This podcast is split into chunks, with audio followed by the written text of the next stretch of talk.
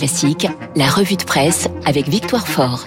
Bonjour Victoire. Bonjour Augustin, bonjour à tous. Dans les échos ce matin, c'est ce qu'on appelle une intimidation. Voilà ce qui pourrait bien vous arriver. L'avertissement est lancé par un journal chinois, le Global Times, à destination de Taïwan. Quelques heures après la chute de Kaboul aux mains des talibans, l'éditorialiste écrit Washington est un acteur peu digne de confiance qui abandonne toujours ses partenaires alliés dans la quête de ses propres intérêts.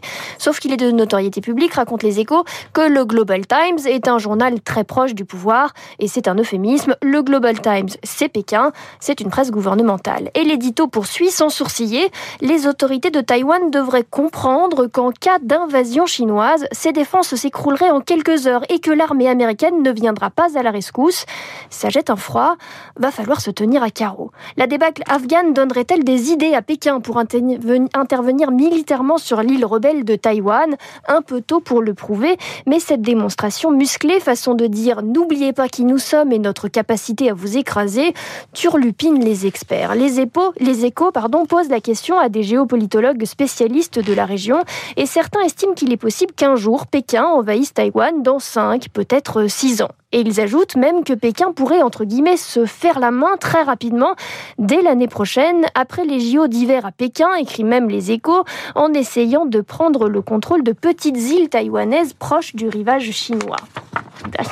Alors c'est un scénario qui ne relève pas de la science-fiction, Victoire, et du côté des États-Unis, on s'y prépare. Comment est-ce qu'on s'y prépare? Pour l'opposition républicaine, la démonstration est toute trouvée. Une élue résume ainsi la situation. Nos rivaux n'ont plus peur des États-Unis, nos alliés s'interrogent, peuvent-ils encore compter sur nous? On parle aussi de résistance ce matin. Le Parisien décrit avec humour comment Jean Leonetti doit gérer le dossier brûlant du processus de désignation du candidat de la droite pour 2022. Et on peut dire qu'il y en a un qui fait de la résistance, c'est Xavier Bertrand. La primaire, c'est moi vivant jamais. Et voilà le maire d'Antibes qui récupère la patate chaude. Un candidat, il n'en faut qu'un, ou alors c'est l'implosion. Alors les républicains tâtonnent, espérant qu'une personne s'impose comme une évidence. Et pour mesurer l'évidence, il y aura des sondages. Jean Léonetti affirme, s'ils ne se mettent pas d'accord entre eux, qu'aucun ne se détache dans les sondages, alors la primaire sera incontournable. C'est le plan B, quoi. En attendant son été, Leonetti le passe au téléphone. Diplomate et stratège, il doit envisager tous les scénarios. Et ce, qui est bien, c'est qu'il ne manque pas de propositions. Tout le monde veut mettre la main à la pâte. Un militant m'a écrit pour me dire on appelle Nicolas Sarkozy et il choisit. C'est sûr, ce serait plus simple. Sur le front de la vaccination, un nouveau record, Victoire là aussi, il y a une certaine résistance. Les Ukrainiens font la grève du vaccin, c'est le titre de cet article du Figaro. Les Ukrainiens sont les champions de, l'Europe de la défiance. Seuls 6,4% de la population a reçu les deux doses. C'est dérisoire et ce n'a pas l'air de beaucoup évoluer. Alors certes, il y a eu des ratés.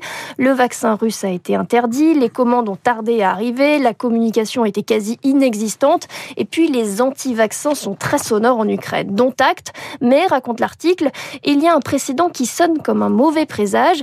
En 2008, un garçon de 17 ans est mort après s'être fait vacciner contre la rougeole. Le lien entre le décès et le vaccin n'a pas été prouvé, mais l'effet sur la population a été immédiat. En deux ans, le taux de vaccination contre la rougeole est passé de 94% à 56% en Ukraine, faisant du pays l'épicentre d'une épidémie. Aujourd'hui, le gouvernement a mis les bouchées doubles. On vaccine de partout, sur les lieux de travail, dans les centres commerciaux. On promet même de belles carottes si on se vaccine vaccine contre la Covid comme des places pour aller voir un match de foot. Mais pour l'heure, c'est plutôt chou blanc.